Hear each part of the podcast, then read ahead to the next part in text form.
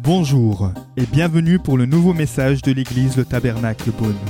Pour plus d'informations sur nos activités, merci de visiter la page Facebook Église Le Tabernacle Beaune. Le titre de mon message, c'est Tout homme, toute femme, a un prix. Tout homme a un prix. Et j'aimerais voir avec vous comment est-ce que euh, le monde euh, cherche à gagner notre vie? Vous savez, nous sommes dans une époque où, je dirais comme de tout temps bien sûr, mais peut-être plus aujourd'hui que n'importe quand avant, euh, l'avenir n'est pas forcément très, très réjouissant pour le monde. On sait que les choses ne vont pas aller forcément en s'améliorant. Ça ne va pas nous attrister, ça doit nous remplir de foi. Et ce matin, j'aimerais pouvoir voir avec vous des hommes, l'histoire d'hommes et de femmes, surtout des hommes de Dieu, qui, dans la parole de Dieu, au travers de ténèbres très intenses, ont réussi non seulement à euh, refléter la lumière de Dieu, mais être vraiment un témoignage puissant au milieu des ténèbres. Et je crois que c'est ça le rôle de l'Église. Vous savez, l'Église n'est pas une institution et euh, l'Église n'est pas simplement une société, une culture, mais c'est vraiment l'ensemble de disciples de Jésus qui ensemble veulent refléter réellement la lumière de Jésus. Des fois, on est plus attiré par la culture de l'Église, ou on vit plus la culture de l'Église que la culture de l'Évangile. Mais, frères et sœurs, c'est le temps que l'Évangile soit, devienne, soit renouvelé dans notre vie pour vraiment que nous puissions le vivre. De vivre les principes que, euh, que Jésus nous a donnés. Vous savez, quand j'étais à l'école biblique, et je me suis souvenu de ça euh, récemment, j'avais un, ami, un peu plus âgé que moi, et cet homme, enfin, ce, gars, ce jeune, euh, euh, moi j'étais très jeune, je pense qu'à l'école biblique je devais avoir une, je sais pas, une vingtaine d'années, lui était un peu plus âgé. Je me suis dit, mais il est fou celui-là. Pourquoi? Parce que c'était en région parisienne, et vous savez qu'en région parisienne, vous êtes sollicité assez souvent. Prenez le métro, hein, les gens font la manche, euh, jouent de la musique dans le métro, etc. Et puis à l'époque, c'était déjà pareil. Et euh, ce gars, il disait, mais j'ai décidé que Jésus dit que ne te détourne pas de celui qui demande. Et il nous a dit, bah, écoutez, moi j'ai décidé, chaque personne qui me demande, je vais lui donner quelque chose. Et moi j'ai pensé, mais ce gars, il est fou. C'est parce que moi, je, suis originaire de la région parisienne, lui pas. Et, et je sais, mais tu fais ça, mais tu es ruiné à la fin de la journée. Et pourtant, après réflexion, la beauté de son cœur, de dire, peu importe euh, ce qui se passe, ma foi est que, en obéissant au Seigneur, il va, il va se passer quelque chose. Et je pense que c'est ce type de- d'état d'esprit que nous devons retrouver. C'est plus l'heure de jouer à l'église, mais d'être des dis- disciples réellement de Jésus et de prendre au sérieux les enseignements du Seigneur et de les mettre en pratique. J'aimerais voir avec vous, dans la parole de Dieu, l'histoire d'hommes qui, dans un temps sombre, ont réussi à refléter la lumière de Dieu, à être vraiment des lumières. Et c'est à ça que nous sommes appelés, nous également. Il y a une guerre spirituelle qui a lieu pour conquérir l'âme et la vie des êtres humains sur cette terre. Vous savez cela Euh, euh, Le monde et l'attrait d'une vie centrée sur soi-même est de plus en plus fort. Hein, C'est moi, moi, moi, mon développement personnel, mon, ma satisfaction, mon ambition, tout moi, moi, moi. Ce qui peut être euh, assez tentant, hein, de, de s'élever dans la vie. Et d'une manière ou d'une autre, Dieu veut aussi que nous puissions nous élever dans la vie, mais pas de cette manière. Pas en étant centrés sur soi, mais en cherchant premièrement le royaume de Dieu. Et toutes ces choses nous sont données par-dessus. Amen. Et Dieu a fixé les règles de la manière dont ça doit se passer. Euh, quand Dieu a créé l'être humain, l'homme et la femme, il les a créés et les choses étaient claires. C'est-à-dire, Dieu est le créateur, Dieu est Dieu, c'est lui qui commande, et l'être humain, nous sommes ses créatures et nous devons le servir et lui obéir. Et si nous faisons cela, ce n'est pas pour nous enchaîner, ce n'est pas pour nous, euh, nous, nous, contraindre, mais c'est justement une loi de liberté. C'est que nous, si nous sommes soumis au Seigneur, parce qu'il est le Créateur, et parce qu'il est celui qui nous a rachetés, nous sommes soumis au Seigneur, notre vie va rentrer dans le plan qu'il a pour nous, et le plan qu'il a pour tous les hommes. Il a fixé les règles à l'avance. C'est l'ordre de la création. Et c'est justement ce que l'homme a cherché à renverser. Le péché d'Adam et Ève, c'était de renverser cet ordre. C'est de dire, moi, je suis Dieu. Et je décide de ce qui est bien et ce qui est mal par moi-même. C'est-à-dire que je prends la place de Dieu. Et à partir de ce moment-là, quand l'homme a fait cela, tout a basculé.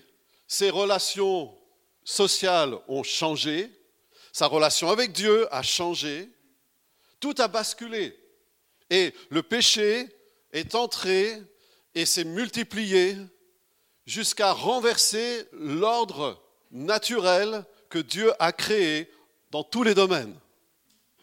Et nous voyons dans notre société, les choses ultimes de, de cette, ce mécanisme, avec le péché qui se répand dans tous les domaines et dans des domaines où, évidemment, l'ordre créationnel, l'ordre euh, que Dieu a mis en place, est complètement renversé et devient la norme. Devient la norme. Vous voyez, ça c'est le signe que notre société, notre monde va pas en s'améliorant. Mais la question, c'est quelle doit être notre attitude au milieu de cette société, au milieu de ce monde? Le combat n'est pas simplement à l'extérieur de l'Église, le combat est aussi dans notre vie. Hein, et, on est tous, parce qu'on est dans le monde, et c'est bien qu'on soit dans le monde, mais la question, c'est est-ce qu'on est du monde ou pas? Parce que Jésus nous dit, vous êtes dans le monde, ne soyez pas du monde. Donc n'ayez pas cet état d'esprit de renverser les choses, renverser ce que Dieu a créé, de vivre pour soi-même, d'avoir une vie centrée sur soi. Mais c'est en étant ouvert sur les autres, en servant Dieu et en servant les gens que Dieu a mis autour de nous, que nous rentrons réellement dans le plan de Dieu. Ça, c'est concret et c'est pratique. Et c'est là où euh, je pense que Dieu veut nous emmener en tant qu'Église d'avoir une vie pratique de l'Évangile. Alors, euh, on va voir l'exemple de ces hommes. Je, vous en parle pour maintenir le suspense. Hein, peut-être vous avez deviné de qui il s'agit, peut-être pas. Mais euh, des croyants qui ont subi vraiment une pression intense dans ce combat. Et on va voir ensemble à la fois dans un deuxième temps leur attitude, mais aussi j'aimerais voir avec vous la stratégie du monde. Parce que ça peut nous aider à comprendre quels sont les mécanismes qui peuvent nous entraîner à avoir une vie selon le monde. Vous savez, le monde est, l'ennemi de nos âmes. Le diable a une stratégie pour gagner, sinon notre esprit, peut-être notre cœur ou nos pensées. On peut être dans l'Église et être inopérant pour le royaume de Dieu. Mais la volonté de Dieu, c'est qu'on soit opérant pour le royaume de Dieu, qu'on soit efficace pour le royaume de Dieu. Et ça demande que nos perspectives de vie changent. Vous savez, Jésus dit que l'œil est la lampe du corps. Si notre œil est en bon état, tout notre corps sera dans la lumière. Et si notre œil est en mauvais état, notre corps sera dans les ténèbres. De quoi est-ce que Jésus parle? Est-ce qu'il parle de, notre santé physique? Non. Il, ne dit pas que l'œil est la lumière. Non. L'œil, c'est la lampe, c'est-à-dire ce qui éclaire notre vie. il part de perspective de vie. La manière dont nous voyons les choses pousse notre vie à être dans la lumière ou dans les ténèbres. C'est-à-dire que notre perspective sur la vie va nous conduire soit dans la lumière, soit dans les ténèbres. Et il y a beaucoup de choses que nous prenons pour acquises dans notre vie chrétienne, mais qui ne sont pas forcément des choses qui sont dans la perspective de l'Évangile. Par exemple, on peut très bien être né de nouveau, être sauvé, appartenir à Jésus et avoir, pas forcément tout le temps, mais sur certains domaines, la pensée d'être perdu. Ou réagir comme un perdu. Je vous donne un exemple. Est-ce que ça vous arrive des fois de douter de l'amour de Dieu? De dire, au travers d'une circonstance, au travers de situations difficiles, est-ce que Dieu m'a abandonné? Ça nous arrive, non? Non, ça, n'arrive pas ici. David, bravo, tu fais de l'excellent travail.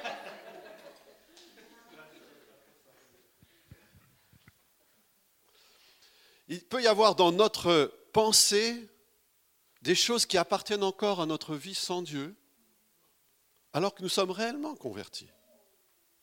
Des mécanismes de pensée où euh, on ne se trouve pas assez bien, on ne se trouve pas assez beau, on ne se trouve pas assez à la hauteur. Pourquoi? Parce que le monde nous presse dans ces domaines-là. Alors que Dieu nous dit, tu es une merveilleuse créature, tu es mon enfant, tu es mon fils, ma fille, je t'aime, tu es tel que je veux que tu sois.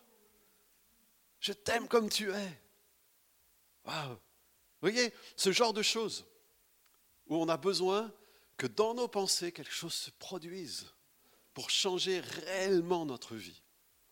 Alors il y a encore du travail, mais c'est bien. Le Seigneur est au travail et ce qu'il a commencé, il va l'achever. Amen. Lisons ensemble, si vous voulez bien, dans l'Ancien Testament, dans le livre de Daniel, et vous avez compris que c'était de Daniel et des trois compagnons de Daniel dont il était question ce matin. Donc Daniel chapitre 1, et nous allons lire, allez soyons fous, tout le chapitre.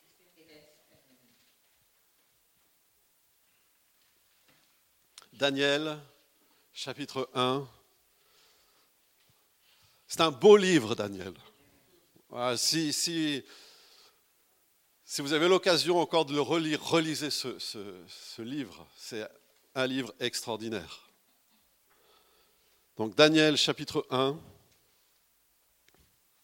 à partir du verset 1.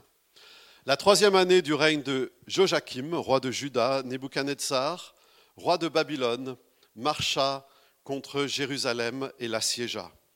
Le Seigneur livra entre ses mains Joachim, roi de Juda, et une partie des ustensiles de la maison de Dieu. Nebuchadnezzar emporta les ustensiles au pays de Shinéar, dans la maison de son Dieu, il les mit dans la maison du trésor de son Dieu. Le roi donna l'ordre à Ashpenaz, chef des eunuques, d'amener quelques-uns des enfants d'Israël de race royale ou de famille noble, de jeunes garçons sans défaut corporel, beaux de figure, doués de sagesse, d'intelligence et d'instruction, capables de servir dans le palais du roi, et à qui l'on enseignerait les lettres et la langue des Chaldéens. Le roi leur assigna pour chaque jour une portion des mets de sa table et du vin dont ils buvaient, voulant les élever pendant trois années, au bout desquelles ils seraient au service du roi. Il y avait parmi eux, d'entre les enfants de Juda, Daniel, Anania, Michaël et Azaria. Le chef des eunuques leur donna des noms, à Daniel celui de Belchatsar, à Anania celui de Shadrach, à Michaël celui de Meshach et à Azaria celui d'Abednego. Daniel résolut de ne pas se souiller par les mets du roi et par le vin dont le roi buvait, et il pria le chef des eunuques de ne pas l'obliger à se souiller. Dieu fit trouver à Daniel faveur et grâce devant le chef des eunuques. Le chef des eunuques dit à Daniel, Je crains mon Seigneur le roi qui a fixé ce que vous devez manger et boire. Car pourquoi verrait-il votre visage plus abattu que celui des jeunes gens de votre âge? Vous exposeriez ma tête auprès du roi. Alors Daniel dit à l'intendant, à qui le chef des eunuques avait remis la surveillance de Daniel, de Hanania, de, Michaël et d'Azaria, Éprouve tes serviteurs pendant dix jours. et qu'on nous donne des légumes à manger et de l'eau à boire, et tu regarderas ensuite notre visage et celui des jeunes gens qui mangent les mets du roi, et tu agiras avec tes serviteurs d'après ce que tu auras vu. Il leur accorda ce qu'ils demandaient, et les éprouva pendant dix jours. Au bout de dix jours, ils avaient meilleur visage et plus d'embonpoint que tous les jeunes gens qui mangeaient les mets du roi. L'intendant emportait les mets et le vin qui leur étaient destinés, et il leur donnait des légumes. Dieu accorda à ces quatre jeunes gens de la science, de l'intelligence dans toutes les lettres et de la sagesse. Et Daniel expliquait toutes les visions et tous les songes, au terme fixé par le roi, pour qu'on les lui amène. Le chef des eunuques les présenta à Nebuchadnezzar. Le roi s'entretint avec eux, et parmi tous ces jeunes gens, il ne s'en trouva aucun comme Daniel, Anania, Michaël et Azaria. Ils furent donc admis au service du roi sur tous les objets qui réclamaient de la sagesse et de l'intelligence et sur lesquels le, roi les interrogeait, il les trouvait dix fois supérieurs à tous les magiciens et les astrologues qui étaient dans tout son royaume. Ainsi fut Daniel jusqu'à la première année du roi Cyrus. Amen. Ok. La première chose, le premier point, le premier point que j'aimerais soulever avec vous, c'est que les circonstances peuvent être trompeuses. Hein, souvenez-vous de ça, les circonstances peuvent être trompeuses. Pour Daniel, les circonstances pouvaient paraître terriblement sombres et terriblement noires. Nebuchadnezzar a marché contre Jérusalem, vous avez lu avec moi. Hein, il l'a assiégé, il s'est saisi du roi de Juda, il a pris tous les objets du temple, il a emmené le tout à Babylone, et puis euh, il a placé les objets dans la maison, les objets de la maison de Dieu, il les a placés dans la maison de son Dieu, hein, d'une divinité, d'une idole. On pourrait se dire, mais où est Dieu? Qu'est-ce qu'il fait? Est-ce qu'il est encore là? Euh, la, gloire de Dieu semble avoir disparu et les ténèbres semblent avoir triomphé quand on regarde ce tableau. Et, Daniel se trouve au milieu de cela, je dirais, comme, un, comme un, dommage collatéral. Hein, il y a quelque chose qui se produit à l'échelle, euh, vous savez, c'était les grandes puissances de l'époque. Hein, Babylone était vraiment la puissance montante de l'époque qui a eu une hégémonie sur tout le monde connu. Et Daniel se retrouve pris avec ses, amis euh, euh, dans, dans, ce tourbillon, emporté loin de chez lui, loin de Jérusalem, loin du temple, dans un pays étranger, captif, privé de sa destinée. Si on lit l'histoire comme ça, ça semble terrible, semble noir. Et, et même Nebuchadnezzar, on, devine ce qu'il peut penser. Ce roi qui semble tellement puissant, il peut penser que c'était grâce à son pouvoir, sa puissance, son habileté militaire, euh, même ses dieux. C'est tout cela qui lui a donné de triompher, et il triomphait à chaque fois. Il a eu des victoires extraordinaires en portant comme cela dans plusieurs nations des personnes en exil. Et Daniel pouvait penser que bah, tout était fini, que sa vie allait être euh, terrible dans un pays étranger, soumis à des dieux étrangers. Waouh C'est un peu comme nous dans le monde. Hein? On doit faire le parallèle entre euh, notre rôle et notre vie en tant que, que chrétien, en tant que disciple de Jésus, dans un monde qui, quelque part, et bien souvent, nous est, étranger. Et c'est bien qu'il nous soit étranger. S'il nous est trop familier, peut-être qu'il y a un problème. Si on est trop à l'aise dans le monde, c'est peut-être qu'on n'est pas assez à l'aise dans l'Évangile. Ah, mais il faut qu'on choisisse. Ce qui est bien, c'est que Daniel, au milieu de l'inconfort de cette situation, n'a pas lâché ses convictions, n'a pas lâché euh, sa foi. Hein. Euh, on pourrait dire, quand on regarde la situation comme ça, les circonstances peuvent être trompeuses.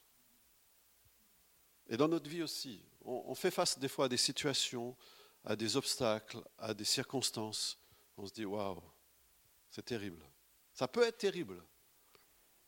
Mais Daniel et ses trois amis ne se sont pas arrêtés aux circonstances. Et ça, c'est une leçon pour nous. Les circonstances ne sont jamais un moyen de lire notre vie, l'histoire de notre vie ou la volonté de Dieu. Ça, c'est une chose qui est très importante.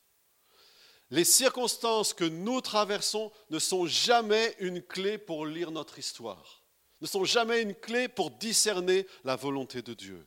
La, volonté de Dieu ne se discerne pas au travers des circonstances. Même des fois, on utilise dans notre jargon d'église, Dieu nous ouvre des portes, Dieu nous ferme des portes, Dieu... Euh, nous devons faire attention quand les portes sont des circonstances.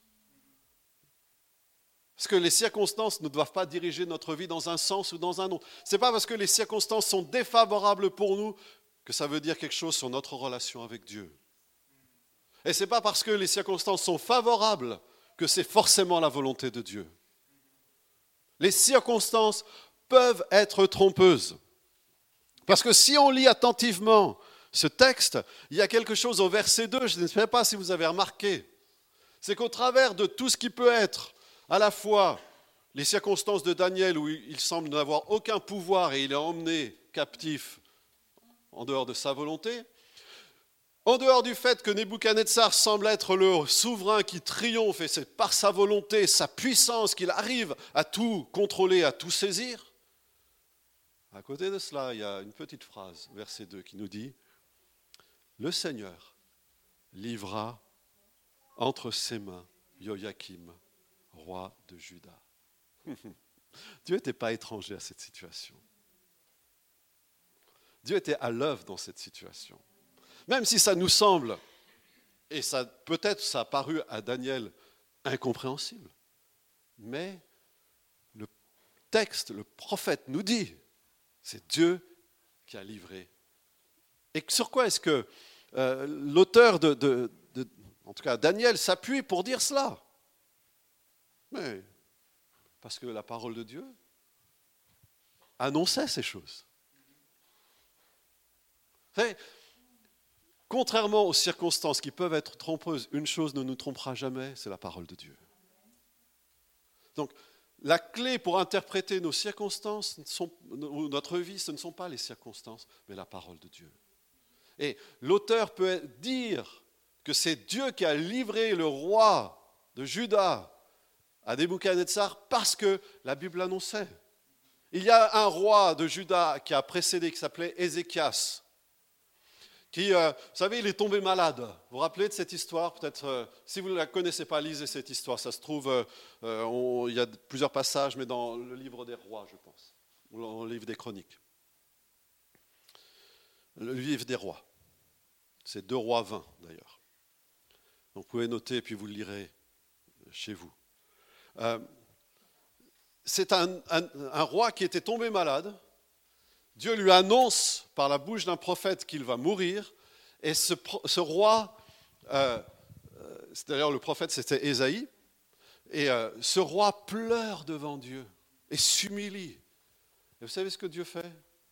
Dieu lui accorde 15 années supplémentaires. Que Dieu t'accorde 15 années supplémentaires. Et Malheureusement, le petit grain de sable, c'est qu'il n'a pas forcément utilisé ces 15 années de la meilleure des manières. Parce qu'il a reçu une ambassade justement de Babylone. Et contrairement à ce que voulait Dieu, il a montré tous les trésors de Dieu. Tout ce qu'il avait, il l'a montré. Et le prophète lui dit, puisque tu as fait ça, tous les objets de la maison de Dieu seront emmenés. C'était quelques années avant. C'était annoncé dans la parole. Donc euh, quand ça se produit, on peut dire la parole l'annonçait. Et puis, euh, euh, il y avait aussi le jugement sur ce roi, Joachim. Il nous est dit dans 2 Chroniques 36, verset 5, je ne sais pas si on peut afficher ce, verset, 2 Chroniques 36, je pense c'est 4 et 5. Marcus, je te fais confiance Il est dit qu'il a fait le mal aux yeux de Dieu, c'est pour ça qu'il a été livré. Euh, euh, non, 36. Ouais, ouais, euh, 36, verset 5. Suspense. Ok. Voilà. Joachim, c'est bien le même. Il avait 25 ans lorsqu'il devint roi. Il régna 11 ans à Jérusalem. Et verset 6.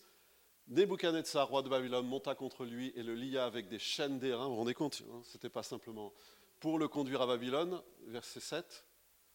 Il l'emporta à Babylone, les ustensiles de la maison de l'Éternel, et les mit dans son palais à Babylone. C'est la même histoire. Verset 8 le reste des actions de Joachim, les abominations qu'il commit et ce qui se trouvait en lui, cela est écrit dans les livres des rois d'Israël et de Juda. Et Joachim, son fils, régna à sa place. C'est à cause de ce qu'il a fait qu'il est jugé. Et puis, euh, bien sûr, toute la parole de Dieu annonçait cela au peuple d'Israël. Si vous suivez la voie de Dieu, vous serez bénis. Si vous désobéissez, à la voix, de, ils avaient vraiment été loin dans la désobéissance. Alors il y a des conséquences. Vous savez que le jugement de Dieu, c'est un effet de sa grâce aussi. Même le jugement est un effet de la grâce de Dieu. Pourquoi est-ce que Dieu euh, euh, met des bénédictions et des fois des malédictions dans la vie des hommes Pourquoi Parce qu'il veut les ramener à lui. Le jugement, n'est jamais à prendre de la part de Dieu comme... Dieu ne se venge pas. Dieu ne rétribue pas d'une manière euh, méchante les hommes parce qu'ils pêchent. Non, même quand il y a euh, un jugement sur la vie des hommes, c'est une manière que Dieu a pour essayer de les ramener à lui. Et euh, de dire, voilà, ce que vous faites, ça a des conséquences. Alors ça ne veut pas dire que tout ce qui nous arrive de négatif pour nous, est une conséquence de notre péché. Non. Il y a des fois des circonstances qui euh, peuvent nous arriver et qui nous placent dans une situation où, au travers des circonstances, Dieu essaye de nous attirer dans une relation avec lui plus, plus proche, dans une foi plus grande, dans une confiance plus grande. Et vous avez plein d'histoires dans la parole de Dieu, l'histoire de Joseph, l'histoire de Job, euh, l'histoire de David qui nous, qui nous montre ces choses-là. Donc, les, les, circonstances peuvent être trompeuses. Donc, jamais essayer de, de, de, lire ou de, euh, de définir de notre vie à cause des circonstances. Jamais. Qu'est-ce qui doit nous aider à analyser notre vie? C'est la parole de Dieu. C'est le premier point important. S'il y a une chose que vous devez retenir, c'est ça. Laissez pas le diable vous mentir. Ce n'est pas les circonstances de votre vie qui doivent vous donner une interprétation de votre vie. C'est la parole de Dieu. Vous devez lire l'histoire de votre vie selon la parole de Dieu, pas selon les circonstances. Les circonstances peuvent être trompeuses. OK?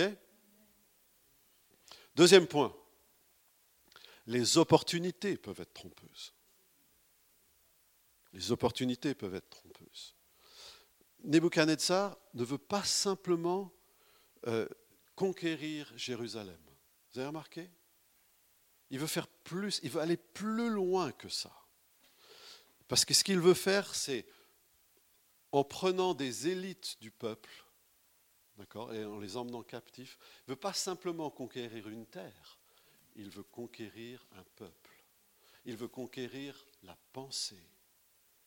Il veut, il veut infiltrer la pensée de Babylone dans le cœur de ce pays et de cette nation.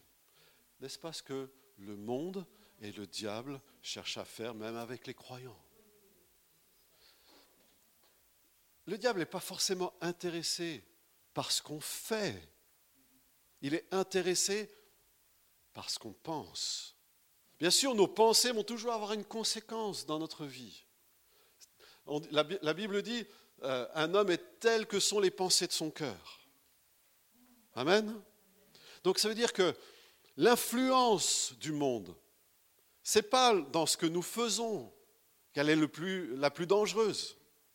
C'est dans les traces que ça laisse dans nos pensées, dans nos mécanismes, de, vie dans la manière dont nous voyons les choses.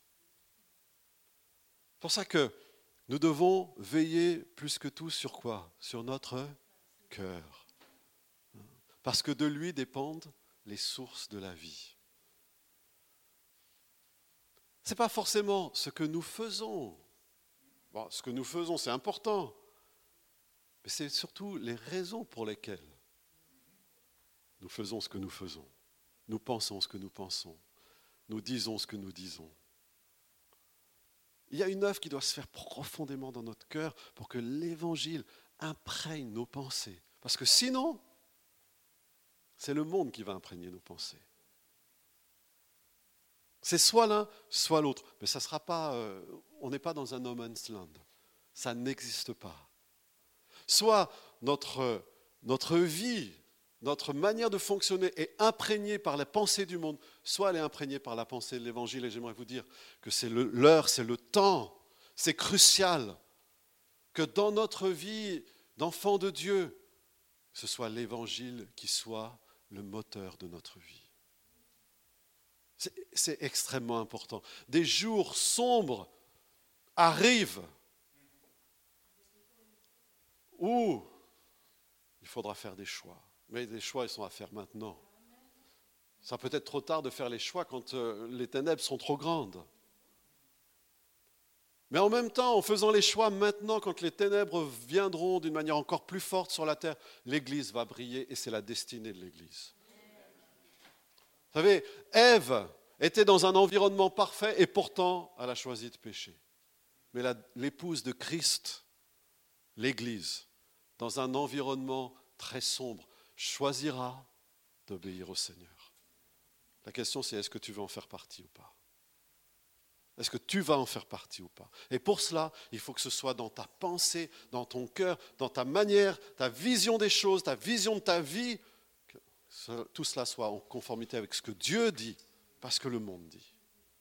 Ça, ça demande réellement un effort. Donc, quelle est la stratégie de Nebuchadnezzar? Il y a une stratégie derrière ça. Et on peut faire le lien entre la stratégie de ce roi et la stratégie du monde sur notre vie. Premièrement, il prend ces jeunes et les isole loin de la maison de Dieu. La première chose que le diable va faire, c'est isoler de la maison de Dieu. Ah, peut-être pas physiquement. Vous savez, le diable est très fort pour pousser les enfants de Dieu dans une église à voir tout ce qui ne va pas dans l'église. Au lieu de voir tout ce qui va bien, on voit tout ce qui ne va pas. C'est une manière de nous isoler. Parce que quand le diable réussit à nous pousser à voir ce qui ne va pas, ce qui ne va pas dans l'église, ce qui ne va pas chez le pasteur, ce qui ne va pas chez ceux qui dirigent, quand le diable réussit à s'infiltrer dans, dans cette optique-là, c'est comme un isolement. Et après, on va très vite basculé dans la critique, dans le mécontentement, dans les choses comme ça. C'est une stratégie. Et le diable s'y prend comme ça, comme Nebuchadnezzar prend Daniel et ses compagnons et les emmène loin de la maison de Dieu. On peut être dans la maison de Dieu et être loin de la maison de Dieu. Encore une fois, ce n'est pas la présence physique, c'est parce que nous faisons qui est important. Ça, c'est juste l'apparence dans notre cœur. Parce qu'on est vraiment dans la maison de Dieu. Dieu veut qu'on soit dans sa maison. On le chante. Seigneur, je vais habiter tous les jours de ma vie dans ta maison. Ah, c'est beau. Mais il faut que ce soit de cœur. Qu'on habite, pas simplement physiquement, mais qu'on soit de cœur associé à la maison de Dieu. Deuxième chose que le roi fait pour, pour conquérir le cœur de ces jeunes, je pourrais appeler ça l'endoctrinement. Regardez verset 4. Euh, il, euh, il veut leur enseigner, à la fin du verset 4, leur enseigner les lettres et la langue des Chaldéens. Ça semble inoffensif à première vue, même bénéfique. Apprendre une nouvelle langue, c'est bien. Hein Mais il y a un but plus sournois que cela. C'est il veut que ces jeunes euh, pensent comme des Babyloniens. Vous savez, quand vous apprenez la langue d'un pays, bah, vous apprenez à penser comme les gens de ce pays. Il y a euh, une, relation directe entre le langage et la manière de penser, la culture. Et, euh, c'est ce que le roi cherche. De la même manière, c'est aussi la stratégie de l'ennemi pour notre vie. Euh, de penser, de, pas simplement de, de, nous influencer, mais influencer nos pensées. Troisième, troisième euh, point dans sa stratégie, c'est les pousser dans un, un compromis. Et vous savez, là, c'est comme le roi, il, il leur ouvre un nouvel horizon. Tu vas être un sage dans ma maison. Et, le monde peut nous dire, ah, vous allez être quelqu'un dans le monde. Vous allez réussir. Est-ce que c'est mauvais de réussir? Non, ce n'est pas la question. Mais est-ce que nous sommes dans le compromis dans la réussite? Ça, c'est une autre question. Et euh, euh, il regardez verset 5, le roi leur assigna une portion des mets de sa table et du vin dont ils buvaient. C'est-à-dire, il les nourrit à la sauce babylonienne. Comme le diable veut nous nourrir à la source du monde, à la sauce du monde. Enfin, il veut leur offrir une vie digne d'eux. Et est-ce que ce n'est pas la pensée aussi du monde? Tu as besoin d'avoir une vie digne de toi, de réussir pour toi la position sociale, l'opinion des autres. Tout ça sont des pièges. Et enfin, la quatrième euh, stratégie du roi, c'est la confusion, le changement de leur nom. Ils changent leur nom. Vous savez, dans le nom qu'ils avaient en tant, leur nom propre, il y avait le nom de Dieu, du vrai Dieu. Et dans les noms qui leur sont assignés, il y a le nom de Dieu babylonien. Ce n'est pas simplement un changement de, nom, c'est vraiment une intention de les conduire dans une confusion, de leur faire oublier leur origine, leur destinée, leur faire oublier le nom de l'Éternel, que le nom de l'Éternel est dans leur nom.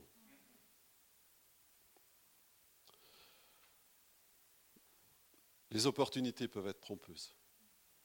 on doit toujours faire attention qu'est-ce que ça imprime quand notre vie va dans une direction? Qu'est-ce que ça imprime dans nos pensées?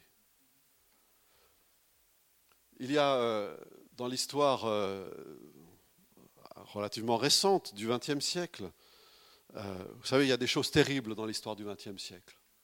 Hein, des, tueries, des, et des choses horribles comme les camps de concentration, les, des périodes sombres. Si vous vous êtes intéressé un petit peu à ce que les gens ont pu vivre dans ces camps, c'était terrible. Mais il y a l'histoire d'un homme, je ne sais plus son nom, mais cet homme s'est aperçu d'une chose, c'est que ce qu'on pouvait lui faire, il n'avait aucune, euh, aucune liberté, aucun pouvoir d'arrêter ce qu'il pouvait subir. Mais il a découvert une chose, que personne ne pouvait changer qui il était. Et cet homme est sorti des euh, camps de concentration. Il, en a, il est sorti vivant de cela. Il a aidé énormément de monde euh, en inventant une, manière d'aider les gens qui avaient des problèmes dans leur vie à, à être eux-mêmes. Waouh Ça, c'est une chose très forte. Vous savez, le plus important dans notre vie, c'est de savoir qui on est. Et pas chercher à être quelqu'un d'autre. Pas chercher à ressembler aux autres. Mais de prendre la responsabilité pour notre vie. D'assumer notre vie devant Dieu et selon la parole de Dieu. D'avoir des convictions, des choses qui tiennent notre vie et que personne ne peut nous prendre. Personne ne peut nous prendre. Moi, je rêve d'une église où on grandit dans ces choses-là. Et on devient fort dans ce monde. Et notre conviction est tellement forte que notre lumière brille.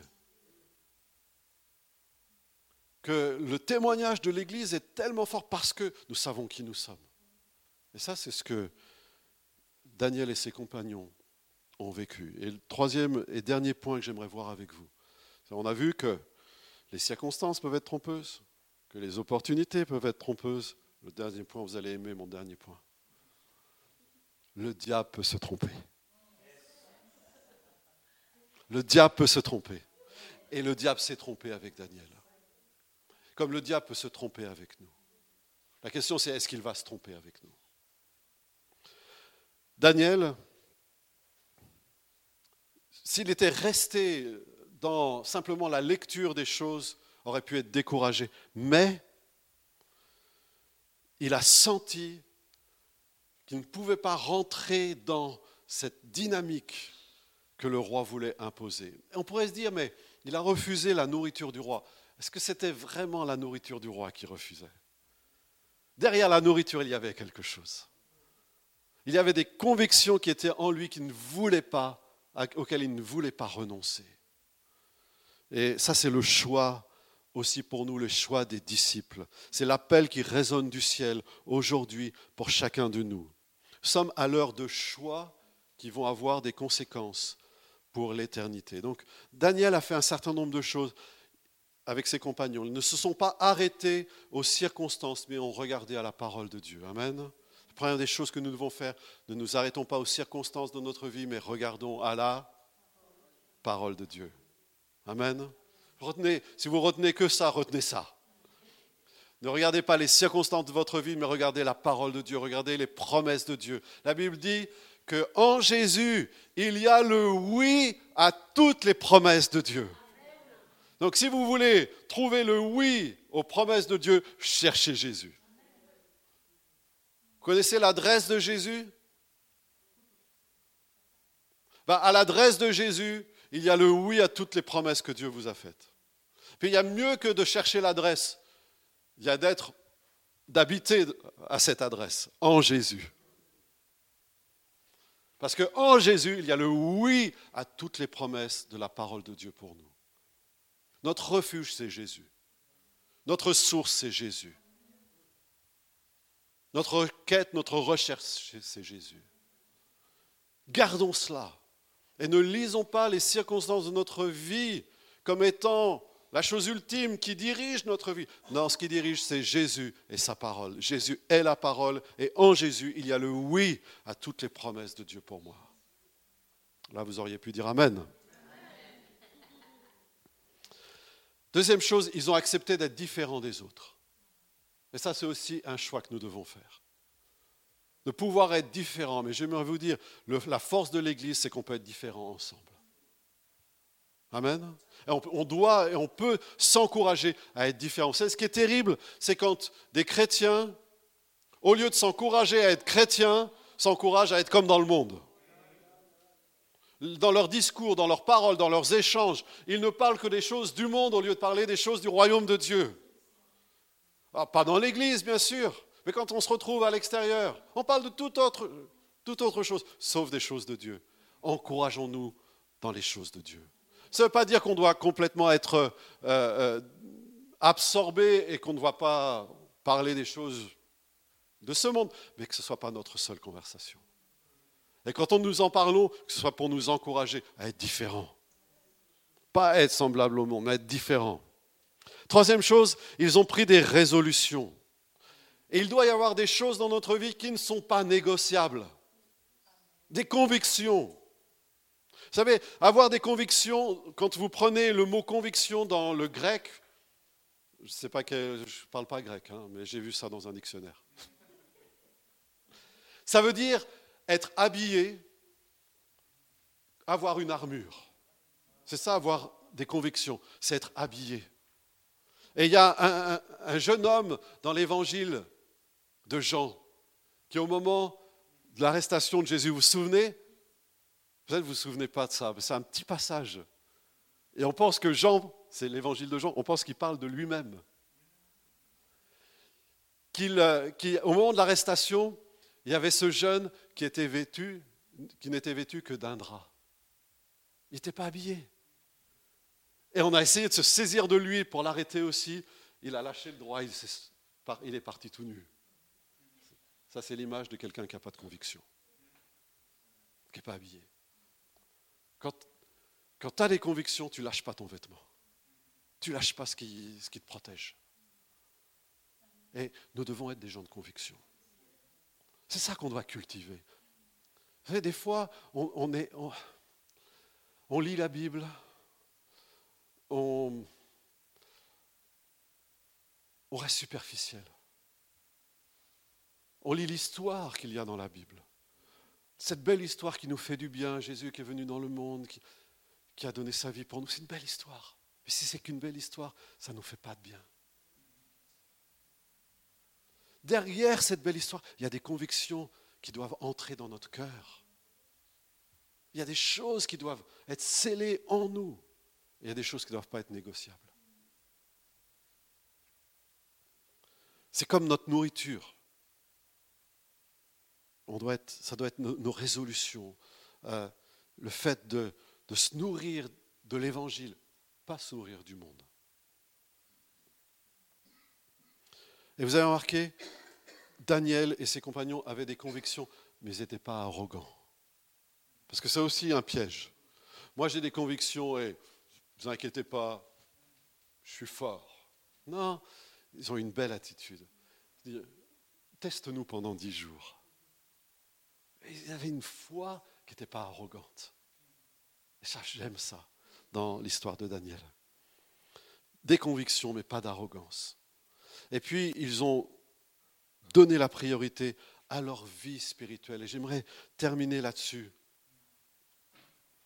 Donnez la priorité à votre vie spirituelle. Donnez la priorité à votre vie intérieure, à la marche par l'esprit, à entendre la voix de Dieu, au fait de servir Dieu d'abord en esprit, d'adorer Dieu en esprit et en vérité. L'apôtre Paul dit Dieu que je sers en mon esprit. Ça veut dire la relation personnelle, intime avec Jésus, c'est ça le fondement de notre vie. Soyons enracinés en Christ, dans son amour, dans sa grâce, dans sa parole, dans sa volonté. Quand le vent de l'adversité souffle, c'est ça qui nous maintient. Il y a des fois, la tempête souffle, tout ce qu'on peut faire, c'est se raccrocher au mât et attendre que ça passe. Mais encore faut-il avoir le mât. Le mât, c'est Jésus. Et il y a bien des frères et sœurs qui, au moment de la tempête, cherchent le mât. Ils sont baladés à l'avant du bateau, à l'arrière, ils ont été un peu partout, ils ont été à fond de cale, ils ont oublié le mât. Ah, il faut toujours savoir où se trouve Jésus et où est-ce que je me trouve par rapport à Jésus. Ma relation, c'est ça le plus important. Si on va avoir des convictions, soyons racinés sur Jésus. Le diable peut se tromper. Et tout homme a un prix. Le monde va chercher à nous acheter. Et tout homme a un prix. J'aimerais vous dire une chose. C'est vrai que tout homme a un prix, mais ce prix a été payé. Le prix a été payé à la croix pour nous. Dieu nous a rachetés en Jésus. Il a payé le prix ultime pour nous. Et il nous aime. Il cherche à nous diriger, à nous conduire, à nous donner une vie qui n'est pas faite de choses mirobolantes aux yeux du monde, euh, de choses étincelantes aux yeux du monde, mais des choses qui ont de la valeur, des choses qui ont vraiment une valeur. Et j'aimerais peut-être par ce message que vous reteniez. Allez, j'ai dit une chose. Vous vous souvenez de cette chose? Les circonstances ne sont pas ce qui dicte notre vie ou ce qui définissent notre vie. C'est quoi? C'est là la parole de Dieu. Mais la deuxième chose, c'est euh, rendons-nous compte que notre vie a été rachetée à grand prix. Amen. Dieu a déjà payé le prix le plus ultime pour nous. Vous ne pensez pas qu'il va tout nous donner en plus? Il a déjà payé le prix pour nous. Il ne va pas nous abandonner, il ne va pas nous délaisser, il ne va pas, même dans les circonstances les plus difficiles, il ne va pas nous laisser. Dieu veut susciter une église forte, Et vous en faites partie. Nous en faisons partie. C'est la volonté de Dieu pour toi. Ça demande que des convictions s'impriment dans notre vie. Amen. Et que l'évangile soit plus qu'une belle histoire, mais que ce soit réellement des valeurs, des valeurs du royaume de Dieu qui sont dans notre vie. Nous avons de la valeur si ces valeurs sont là. Amen. Que Dieu vous bénisse. J'aimerais prier. Nous espérons que vous avez apprécié le message de cette semaine. Pour plus d'informations sur notre Église, merci de visiter la page Facebook Église le Tabernacle Beaune.